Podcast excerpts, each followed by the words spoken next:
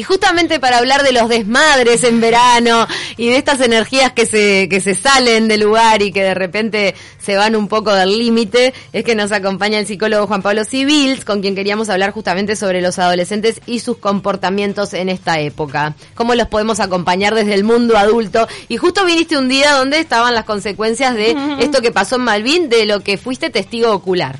Sí, es verdad. Eh, ayer justo me tocó pasar por ahí y no había comenzado lo que lo que terminó pasando, pero bueno, vi algo de lo que de lo que pasó. Una primera y capaz la, la, sugerencia más importante es entender a que nosotros como adultos tenemos que estar presentes en este tipo de situaciones. Creo que esa, si bien es una sugerencia que puede sonar simple, es la más importante y es la que, si analizamos lo que pasó, entendemos de que había pocos adultos presentes. ¿Te parece desde el lado de la organización o también uno siempre piensa en las familias? Pero hay veces que el chiquilín a, sus padres le dice... Ah, un chiquilín de 18 se ve con la mamá. Familias, organización, eh, Estado, en general, ¿no? Adultos como desde los diferentes entes en donde nos toca participar, como educadores, como miembros de los que organizan capaz este tipo de eventos familias que tienen que saber a dónde van a ir sus hijos. Juan Pablo, eh, tengo una pregunta también un poco para, para conocerte más a vos, ya que es la primera vez que, venís al programa. Eh, ¿Por qué te ha llamado la atención el público, la, la o sea, eh, la, parte humana de la adolescencia? La temática adolescente. Para trabajar, porque vos trabajás hace muchos años en el sistema educativo. Sí, y con adolescentes también desde la parte clínica, desde el consultorio. Me, me interesa mucho porque creo que cuanto más conocemos sobre los adolescentes, más entendemos que, que es una etapa vital importantísima y que todos los adultos que, que tenemos un, una vida más o menos eh, ordenada pasamos por esta etapa adolescente. Entonces, ese es un primer mensaje que me parece que está bueno transmitir. Sacar esa mirada de que la adolescencia es una etapa problemática, sacar esa mirada que el adolescente en sí es problemático. El adolescente pasa por problemas, pero es importante entender de que hay un montón de cosas positivas que pasan en la adolescencia y que el cerebro del adolescente está en construcción permanentemente hay, hay que hacer remeras que digan eh, estoy en construcción. Cuando soy adolescente entonces entender de que cuando uno se para frente a un adolescente tenemos que saber que es, es un ser humano que está en construcción y que depende mucho de nosotros como los adultos nos, eh, nos, nos vamos a reaccionar con ellos y vamos a ir marcando cosas que pasan en ese adolescente. Igual me imagino que debe ser importante, bueno, que los adultos entiendan justamente eso, que el adolescente es adolescente mm. y tiene que pasar esa etapa, porque si no la pasa, después le va a quedar pendiente y capaz que la termina cumpliendo en la vida adulta, cuando vemos mucha gente que, no sé, se separa y después parece un adolescente. Sí, hay muchos adultos que tienen conductas adolescentes no pero porque no lo vivió cuando tenía que vivirlo. Hoy, hoy sabemos mucho del cerebro adolescente, cosas que antes no sabíamos, y por eso es que, respondiendo a tu pregunta, me, me interesa mucho meterme en el tema. Por ejemplo, en el, sabemos hoy que en el cerebro adolescente es la etapa donde el control emocional se va madurando. Y uno habla de control emocional y de adolescentes y parece que no van de la mano. Pero en realidad el cerebro aprende por ensayo, por error, entonces tenemos que entender que el adolescente está probando conductas y está viendo qué le dice su, su mundo, su entorno, sus pares, los adultos para ver si esa conducta se instala o no. ¿Es equiparable a lo de, por ejemplo, el niño chico en la etapa del berrinche a los dos años cuando está probando cómo controla su ira? Bueno, y todo eso es equiparable al proceso emocional sí, que vive. En el lactante y en el adolescente son como las únicas dos, o son dos etapas comparables en cuanto a, a que viven más cambios y a que el, el, el cerebro muta en el sentido de que son conexiones neuronales que todos tenemos y se van podando. Para, para entender por qué es tan importante la etapa adolescente. Y porque el adolescente sí o sí va a ir un poquito hacia correr los límites. O sea que son previsibles las situaciones como las que empezaron a generarse ayer. Va a pasar. Desde tu punto de vista, ¿hace falta, ¿hacen falta válvulas de escape en la ciudad, lugares de esparcimiento, lugares donde realmente poder expresar todo ese corrimiento de límites que uno necesita vivir en esa edad?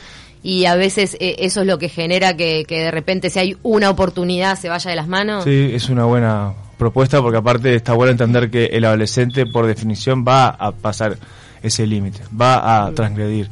Podemos pensar las mejores propuestas, podemos tener todas las baterías de opciones sobre la mesa, pero hay que entender que es parte también del ser adolescente probar, equivocarse, Ahora, como padre, uno, ¿qué mensaje debe dar al adolescente? Es decir, tiene que, por ejemplo, Hmm. el, el adulto fumó marihuana cuando era joven, se Sí. embriagó varias veces. Al hijo le tiene que decir, podés fumar, pero cuídate, o le tiene que decir, no, marihuana no, sabiendo que capaz que lo hace. Bueno, eh, yo soy muy cuidadoso con las, las sugerencias para que no caigan en, en estas En interpretaciones extrañas. recetas mágicas, pero sí capaz que digamos no, es verdad, sabemos que es, hay una claro, ventanita. es verdad que si uno entiende desde la lógica del adolescente, porque todos fuimos adolescentes y está bueno también invitar a recordar nuestras o sea, cómo fuimos nosotros cuando atravesamos por esa etapa, todo lo que el mundo adulto nos, nos dice y nos enseña, sabemos que el adolescente va a querer hacer lo contrario.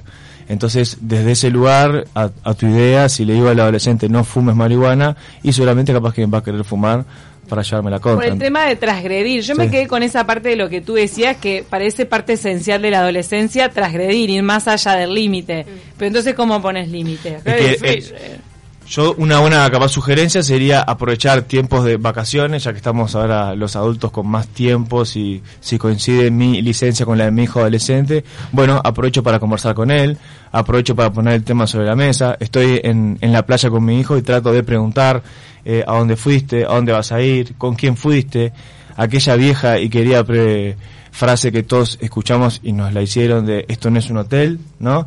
Eh, hacerlo, marcar. Cuidado hay- con las juntas. hay, hay ciertos límites hay que hay que... un rol que cumplir medio Por de supuesto. ogro, me parece un poco. Yo creo ¿no? ahí, en, en el ogro creo que va- vamos en el límite de, en el límite en, en la, en ir jugando como entre, ni somos jueces ni somos cómplices, ¿no? Claro. Esto se, se habla mucho.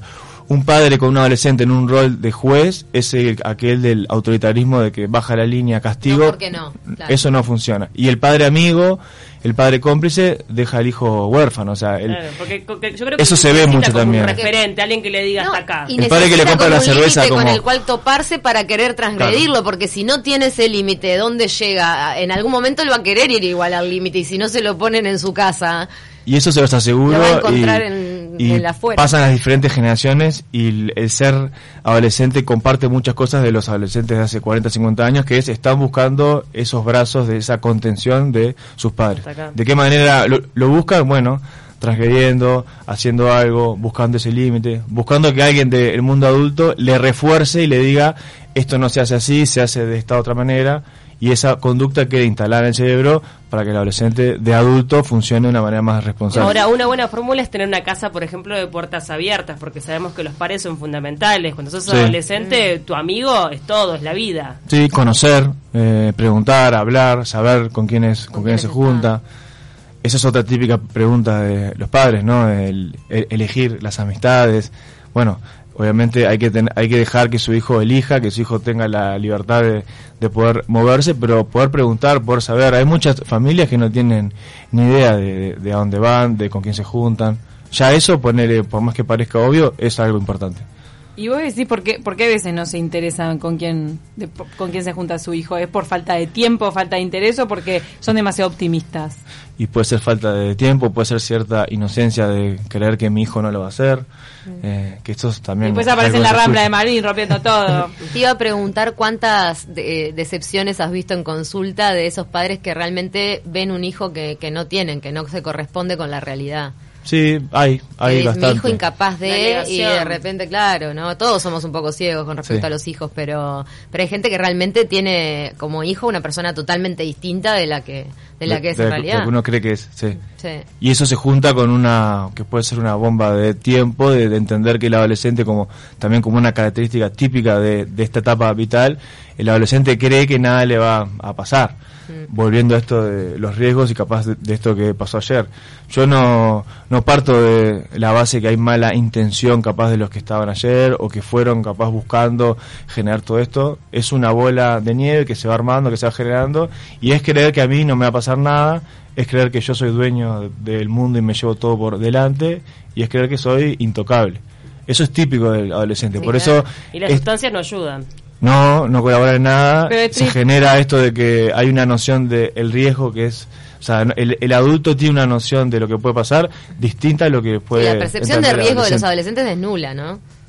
No, pero es tristísimo cuando a veces se encuentran con la muerte. Sí. O sea, eh, bueno, me pasó en mi liceo que una vez hubo un accidente feo de tránsito y murieron unos compañeros que, o sea, no eran compañeros míos directos, pero todo el liceo estuvo hablando de ese tema, de gente no, viste, la vida no está garantida, digo, vos tenés que, que tener ciertos límites porque, bueno, sí, sí, fue en la salida de un boliche que, que murieron unos jóvenes. Entonces, eh, no somos inmortales y, y, eso está bueno tenerlo en cuenta. Es horrible que tenga que pasar una tragedia para que, Lo que para pasa que que, se te es, algo, es un mandato biológico también el de el sentimiento instintivo de la aventura, de salir a buscar, de, es una etapa de la vida que la ves en cualquier animal Sí, también en un punto, inmortal. ¿no? En Ahora- el querer avanzar, ir a la conquista, entonces eso, sopesarlo a veces es bravo. Ahora, esto pasó siempre, la verdad es esa, ¿no? Ahora recibimos algunos mensajes como comentando, en mi época antes no ocurría. ¿Cómo lo vivís vos? Capaz que pasaba de otra manera, pero digo, las características del adolescente siguen siendo las mismas. Cambia la forma, el, adolescente hoy busca, por ejemplo, pertenecer a un grupo. ¿En ¿A qué me refiero que cambia la forma? Y si no entendemos las redes, por ejemplo, si no entendemos el mundo digital, de cómo el adolescente hoy forma en un grupo, bueno, no estamos entendiendo, entendiendo el adolescente de hoy. Pero el, el sentimiento sigue siendo lo mismo. Quiere pertenecer, quiere ser parte, quiere, quiere alejarse de los adultos. El adolescente obviamente escapa de sus padres. Todos fuimos adolescentes, por eso recordemos todos, todos Me suena el rancio en la cabeza. entonces, No el, el adolescente quiere irse y quiere no hacer lo que hacen sus padres y hace lo que hacen sus padres. Claro. Entonces, por eso es importante, como, como padres y como adultos, intentar generar otras vías de, bueno, ya entiendo que mi hijo adolescente es así y va a ser así, y es normal que sea así, porque tiene que pasar por esta etapa. ¿Y cómo ser inteligente como padre en el sentido de hacer ese tipo de manipulación benigna, ¿no? Para el bien del hijo de uno, de hacerlo creer que es más libre de lo que es, o hacerlo creer que está transgrediendo más de lo que Amén. transgrede. Manipulación. Claro, o sea, no, como decía Paula, no, no fume, ya sabiendo que va a ir a, o sea, pero Que ya va a fumar en una cosa estratégica. no de dece- decepcionarte de tu hijo, no, no, desde el lugar inteligente del adulto que ya lo pasó, decir, ta, yo ya sé, te tengo junado, ya sé más o menos lo que vas a hacer, te hago esa ilusión de límite para que no pases de repente mucho ahí. Yo creo que tendría que ser progresivo, o sea, Claro. como, como padre, primero saber a dónde va, preguntar, hablar con el hijo de, de lo que consumen, de, de las, las cosas que hacen, porque también es, hay que entender, hoy en los adolescentes están expuestos a un montón de sustancias, por, hablando del consumo de cualquier tipo de drogas, por ejemplo, que capaz que hace 40 años no era tan así. Y ahí hay un tema de el, el riesgo, ¿no? Meterte algo a los 14 años que, que, que antes capaz que vos no lo podías Antes hacer. transgrediría fumarte un cigarrillo, tal vez. Es un buen ejemplo. El cigarrillo era típico, ¿no? Eh, vos ibas a la puerta de cualquier liceo Ay, y, sí, cómo se fumaba. y, hoy, Y ahora- y hoy anda a ver quién fuma un cigarrillo a, la- a- a las afueras. Nadie. Pero marihuana se fuman las afueras de los liceos, no tengo idea, ¿eh? Sí, Sí, sí. Yo creo que sí. Ah, sí. Sí. Mucho. No, y pastillas de, de- de drogas sintéticas cuando salen. Sí, Vos y, eso, eso, eso es eh, in- interesantísimo porque no hay, no hay tanta información sobre, sobre el tema, los chicos tampoco saben tanto sobre, por Muchos eso padres hay que nunca generar espacio. consumieron, porque también hay un tema de que tus padres, capaz que en nuestra época, cuando vos, eh, no sé, pitabas un cigarrillo a la salida, ya sabía el Ya padre lo que era fumar, lo que era tomar. Pero ahora nos estamos en- encontrando con un mundo de redes que es desconocido para nosotros, con un mundo de drogas que capaz que es desconocido para nosotros. Es más difícil también. ¿Y vos ¿no? como psicólogo cómo ves a partir de la legalización de la marihuana la percepción del peligro de los jóvenes sobre el consumo de la misma? Cero, que no me va a pasar nada. Sí. Piensan que es la nada misma. Sí. Y, que está todo bien y lo fumar que a más me preocupa, lo que más me preocupa es la facili- la facilidad con la que con la que tienen acceso. Claro. Porque vos vas a cualquier previa o, o, o- o me cuentan lo que hacen en cualquier previa de previo a, un, Mm. a una ida Un boliche. boliche, etcétera Y bueno, y el acceso es eh, súper común. Como el alcohol. Mm. Menores de edad. Más fácil capaz. Entonces, eh, menor- menores. Ah, sí, por Sí, sí. supuesto. Menores de 18. Sí, sí. Pero el alcohol accesible para menores fue toda la vida. Se habla, se habla de una edad, que eso cambió mucho también, y, y que se corrió de los 12 años como inicio de consumo de alcohol y otro tipo de cosas. 12. Sí, muy chicos. imagínense. No, No, sé si tienen hijos, pero No, el 12 cerebro en años. formación. Claro, Niños esto que estamos hablando. Claro, Acá porque no- una cosa es, de verdad, consumir sustancias cuando uno ya es adulto, podés controlar, pero empezás a fumar a los 15, a tomar los fines de semana, todo, Claro. eh, tu plan de vida se puede realmente desbaratar. Las viejas fiestas de 15, si se acuerdan, eh, eran como capaz la época en donde el, el adolescente Che, comenzaba a explorar, whisky. a tomar las primeras cosas. Me- Pero si hoy arrancan a tomar a los 12, o por lo menos comienzan, no, no es que todos arrancan a tomar, obviamente, Mm. pero un grupo arranca a, to- a tomar, imagínense cuando, cuando tengan 15. ¿Qué? Tenemos un Me- mensaje. Me, dejaste helada, estoy pensando cómo, cómo es que los consiguen, ¿viste? ¿Cómo consiguen la marihuana de- siendo menores de edad? Porque ¿qué le sacarán a los padres? ¿O clubes? Plantaciones, claro, para Pero mí. Cami, por las ¿cómo consigue el alcohol el menor de edad? No, lo del alcohol era, era eh, por lo menos en mi época, como que apostabas al, al local, al comercio, Sí. que no te Lo pedía cédula. Te Sí, claro. O le conseguías al hermano grande que te conseguía, o al primo, o, la- o sea, en general, creo que en ese sentido las artimañas han sido siempre las mismas. Nos están mandando consultas puntuales. A Mira, ver. Juan, mis hijas tienen 16 y yo 36. Fui padre joven y creo estar cerca de ellas, tanto como padre como amigo. Ahora, si tuvieras que tirar un porcentaje, ¿qué tan padre hay que ser y qué tan amigo hay que ser de los hijos? Se ríe. Es una buena pregunta. Sí, No, sí. yo creo que capaz que a, a la pregunta de la oyente se refiere amigo en cuanto a saber qué hace mi hijo, estar cerca. Eso sí es importante, Y- pero amigo no. Empezar a entender un poco Sí. de repente, ¿no? Es importante eh, mostrar que yo no soy amigo de mi hijo, o sea, yo estoy cerca, estoy con él, estoy para todo lo que necesite. Por supuesto, todos los que somos padres sabemos lo que son los hijos para nosotros, pero no soy cómplice, no soy compinche de él. Esto se refiere a, hay muchos padres, ponele, que ahora que hablaban de cómo consiguen el alcohol, que una práctica normal es se lo compra el padre. Entonces, no es el padre canchero que le compra la cerveza para los hijos y para los Es amigos. como un mal mensaje de una. O sea, le estás haciendo, le estás eh, dando acceso al alcohol pensando que igual lo va a conseguir de mira, repente. te pero te- el mensaje te es pongo malo. Una situación, te pongo una situación. Mi sobrina está con ganas de, está- tiene 14 y están con ese coqueteo de tomar alcohol y pavear y no sé qué. Mm. Y mi hermana le dijo, escúchame, vos cuando quieras tomar venís a casa con tus amigas y tomas en casa. Sí. No quiero que tomes alcohol que fuera por de la- casa. y por- estés quiero por que la estés vida. en casa y que la primera vez que tengas el efecto del alcohol sea acá adentro. Bien. ¿Vale eso o no vale? Bueno, es, es como es una postura como más controlada y de poder observar más, poder supervisar.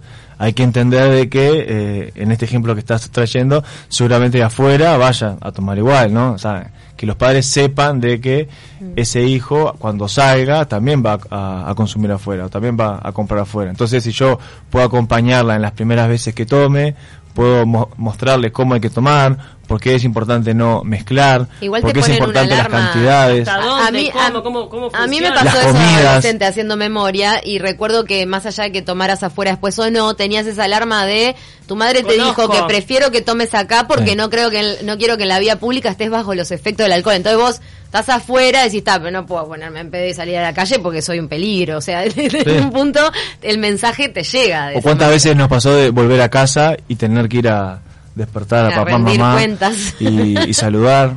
Eso que parece también algo obsoleto y viejo, es importante también transmitir. Quiero saber a qué hora venís. ¿Y en qué condiciones llegas? Saludar, despertarlo, llegué, estoy bien, bueno, ese tipo de cosas. Hoy, con esto no, no quiero ni asustar a nadie, pero también hay que entender, el hijo que le dice al padre, me quedo a dormir en lo de Camila, bueno, Claro. ¿Qué? Llama, llama a la madre de Camila. Ah, pero este- hoy en día con el celular. Hoy con el celular es un poco más controlable. Mirá que en nuestra época no había manera de No, saber. Pará, el otro día había una madre, me hizo reír, puso en Twitter que su forma de monitorear si su hijo estaba bien era fijarse en redes sociales, porque claro, ponerle que el hijo no vino a dormir porque se quedaba lo de un amigo. Veía las Sí. historias de Instagram. Historias de Instagram, Claro. para ver a qué hora terminó y de repente a qué Sabía. hora dejó de postear. Y, ta, y ahí monitoreaba. Me hizo reír. Ay, da, te da lástima igual, decís, ¿no?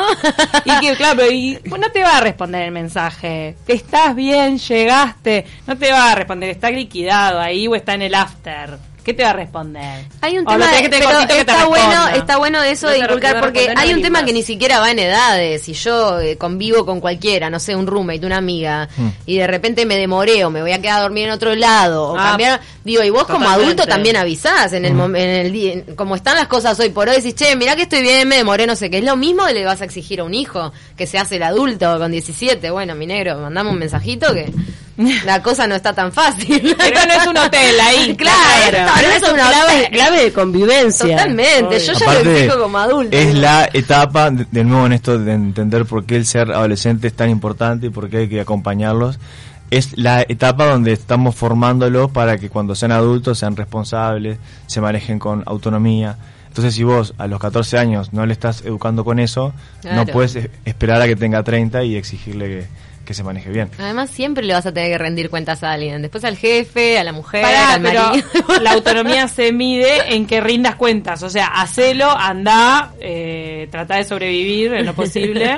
Y, Y también, cuentas. Camila, en que si se equivoca y se, se manda una macana, eh, lo pueda hablar con el padre-madre, puedan saber qué fue lo que pasó, eh, que sea un castigo razonable, o sea, que, Mm. que se hable, no, no esos castigos de no salís nunca más. Claro. ¿no? No, Porque la yo vuelvo a pensar en el tema de, de los pares y lo fundamental en esa etapa de los amigos, ¿no? El hecho de conocerse y saber que se cuidan entre ellos. También. Eso es vital, ¿no? Al menos para mí este Sí. fue fundamental cuando fui adolescente el saber que si Sí, el ir a- salgo salgo con mis amigas y si eh, quedo mal, mis amigas me van a cuidar. Ir ¿viste? con un grupo de contención, ¿no? Que te también, ¿no? Que tus padres conozcan esas caras y puedan llamar a la casa de, digo, todo lo que lo que Y significa lo de rendir en, cuentas. en eso, rescatando un poco esto que les quiero transmitir de el adolescente, no, no tenemos que verlo como una etapa ni, ni que es fea, ni negativa, ni que es todo problemático. Hoy escucho a muchos chicos adolescentes que te hablan de que cuando un amigo se, se pasa, por ejemplo, tomando o, o llega a estar en un estado que ya no se puede ni mover, es un bajón porque nos arruina la fiesta. Claro. Porque yo tengo que cuidarlo y tengo que llevarlo a su casa. Entonces es interesante entender que, que se cuiden así. Hay como una y que lealtad ahí, está bueno. O por ejemplo, es- escucho, eh, una vez me pasó con un, con un chico que salía con una chica y la chica estaba pasada de, de copas y él consiguió el teléfono del padre, consiguió un Uber, la, lle- la llevó a su casa, el padre estaba desesperado en agradecimiento, o sea, no, se le salía la cara en decirle gracias por traerla y, y el chico me contaba como que no entendía por qué el padre estaba tan contento Tan con que le había llevado y tan a- agradecido y ¿qué él, le- y él le decía 16, 17 Claro. y él le decía bueno es lo que tengo que hacer ella se sintió mal la llevé a la casa. Entonces si bien eso capaz que no es lo que hagan todos los adolescentes son conductas que hay que tratar de transmitir para que se mano- contagien. Después de esa situación, vos decís que los padres tendrían que haber hablado con ella como diciendo, bueno, te agarraste tremenda Bueno. borrachera, en, encará a la hora de tomar, claro. cosas así. sí que porque va a seguir saliendo porque va a seguir seguir tomando. Bueno cómo haces para que la para que la próxima vez que salgas tomes de una manera Sí. que te diviertas pero que no termines así Igual me parece que ahora está como más diver- diversificado el tema de las sustancias, pero antes el alcohol era impresionante. No sé ahora, pero realmente antes era... El alcohol lo hemos naturalizado, y estamos horrorizados con la marihuana, pero la verdad que la convivencia Sí. con el alcohol que hemos tenido sí todo- todos nosotros como Sí. generación de adolescentes también, yo recuerdo cosas Sí. que hoy por hoy me imagino, no sé, en unos años mi hija en esa situación me quiero matar. No, No, yo me quiero morir también. Claro, cuento de es cosas esto- que me acuerdo de mi propia adolescencia, que, que la verdad tampoco fui de, de las, ¿no? Y sin embargo, pensás en esa situación. Ahora, por lo que te escucho hablar, es muy importante como padre ser realista. O sea, saber que tu hijo va a transgredir, va no a es una Carmelita descalza. Claro, porque si estás desde, desde el Sí. lugar del prejuicio de que tu hijo es un santo y nunca hace nada, tampoco puedes acercarte con empatía Correcto. para... Y que es necesario que pase ese límite, que tenga esa transgresión para poder educarlo, para poder acompañarlo. Ahora, vos no ves en los adolescentes... Este, pará, te paso un mensaje primero. Ah, bueno, vamos a leer el de Luis Ernesto que dice interesantísimo, pero ¿cuáles son los padres que le dedican tiempo a sus hijos? Ese es el punto, dedicarles tiempo y saber que uno no muchas veces es un gesto positivo. Y dice, el otro día fui Claro. a un partido de rugby donde jugaba mi hijo y el tercer tiempo fue con jugo de naranja, se puede. Eran veinteañeros. Mira qué bueno. Sí, el- es mucho más fácil decir que sí que decir que no. ¿no? Eso Claro. que- Ah, el tema es- del tiempo. No, no, chiquito. No, lo que decía antes, en- si en esto no- que dice, claro.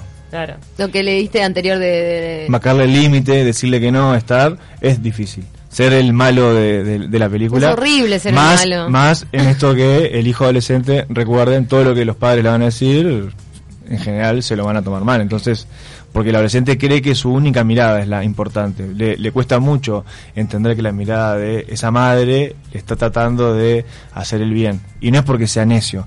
Es- de nuevo, es porque el cerebro está conectándose de una forma que está cambiando, se está reestructurando. Entonces, es típico del adolescente, si piensan en algún adolescente ahora, entender que a veces tiene conductas muy de, de adulto y de golpe hace algo de niño. Re ¿no? infantil. Claro. Está. y atrincherarse en Es una normal. verdad porque está como construyendo construyendo su verdad. Es porque, es porque está cambiando, se está... eh, ¿Y cuán peligroso es el adolescente que presenta cero conflicto?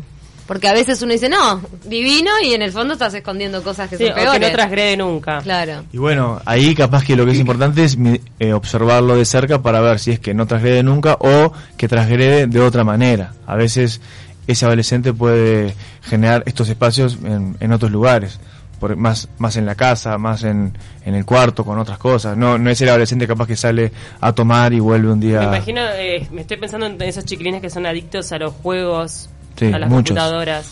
Claro, eso no está bueno tampoco, ¿no? Que no, te sé, salgan, no te hacen todos estos problemas. pero- metidos ahí con el. Pero con digo, el, el, el- el chiquilín ese que es súper, súper dócil, que no transgrede, que no, no se enfrenta a los padres, que lo- digo, ¿es un, un síntoma de alarma ese también? Para mí sí, porque eh, de nuevo el adolescente tiene que transgredir y tenemos que generarle un espacio como que para que lo pueda hacer. Entonces no es saludable que el adolescente esté viviendo constantemente con, con sus padres, que se vaya de vacaciones y no quiera ver a sus amigos, Claro. que esté en, la- en todo el día en, en su playa con sus padres y los padres le digan, bueno, pero ¿por qué no vas a salir? ¿Por qué no haces algo y no quiera? O sea, es esperable que en algún momento lo quiera hacer.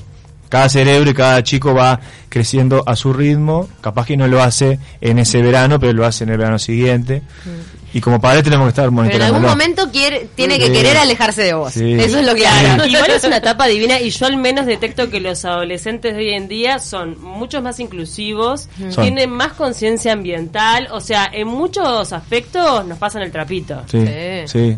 Como Eh, la Greta.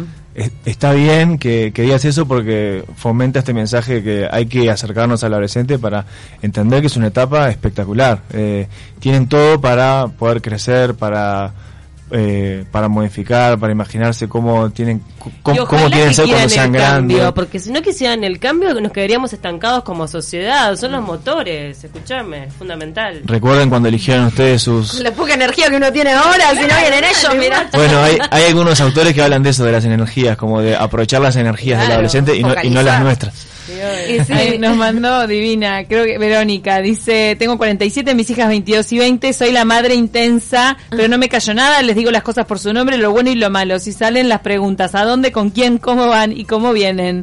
Pasan Obvio. ubicación de la casa, me avisan cuando llegan a los puntos de transbordo o de destino. Y tenemos una Transbordo pregunta. es un montón, ¿no? Y tenemos una pregunta clave para 20 y saber- 22, aparte. Y tenemos una pregunta clave para saber si están bien, estoy para Muy lo que bueno. necesiten y hay confianza, soy mamá y no amiga y hagan lo mejor y hago lo mejor que puedo. Como todos los padres. La pregunta clave es muy buena. Acá dice, chicas, en mi época te vendían anfetaminas en la farmacia y la compra y la comprábamos para no engordar y no pasaba nada. Creo que lo más tóxico que hay son las malditas redes sociales o natales, como diría Desbocati. Saludos a Chopo nos manda. Porque eh, tiene un tiene un seudónimo Juan Pablo Civils que es Chopo, muy conocido. Chopo Civil. Chopo Eh, Civils. La verdad que cuánta cosa para hablar. No solamente nos concentramos en, en la adolescencia y los desbordes.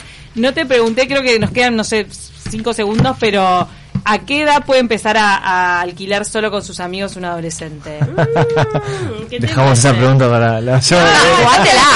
Chopo, jugátela. No, bueno, eh, ¿a qué edad puede alquilar los amigos? Y a ver, algo que veo ahora se da, se da que los chicos que están en quinto y sexto de liceo, Obvio. que tienen 17 y 18, ya arrancan a correrse de las vacaciones con sus padres para alquilar solos. Ah, bueno, re bachillerato. normal. si se bachillerato. puede postergar un, po- un, un poquito más, sie- sexto está perfecto. No, pará, 17 yo vacacionando con tus amigos es divino. los 17 y un día me cayó mi vieja. Sorpresa. Bien Mira, ah, bueno, viste, está práctica. bien. Yo lo único que sé Pasé que yo, vigente y entré. yo al Chopo no lo quiero ni ahí de padre. Terrible ortiga. No, me dijo en bachillerato y se puede atrasar Tremendo ortiga. Si se puede atrasar, ¿qué quiere con Me 25? No sé, Vuelvo no sé. cuando mi hija sea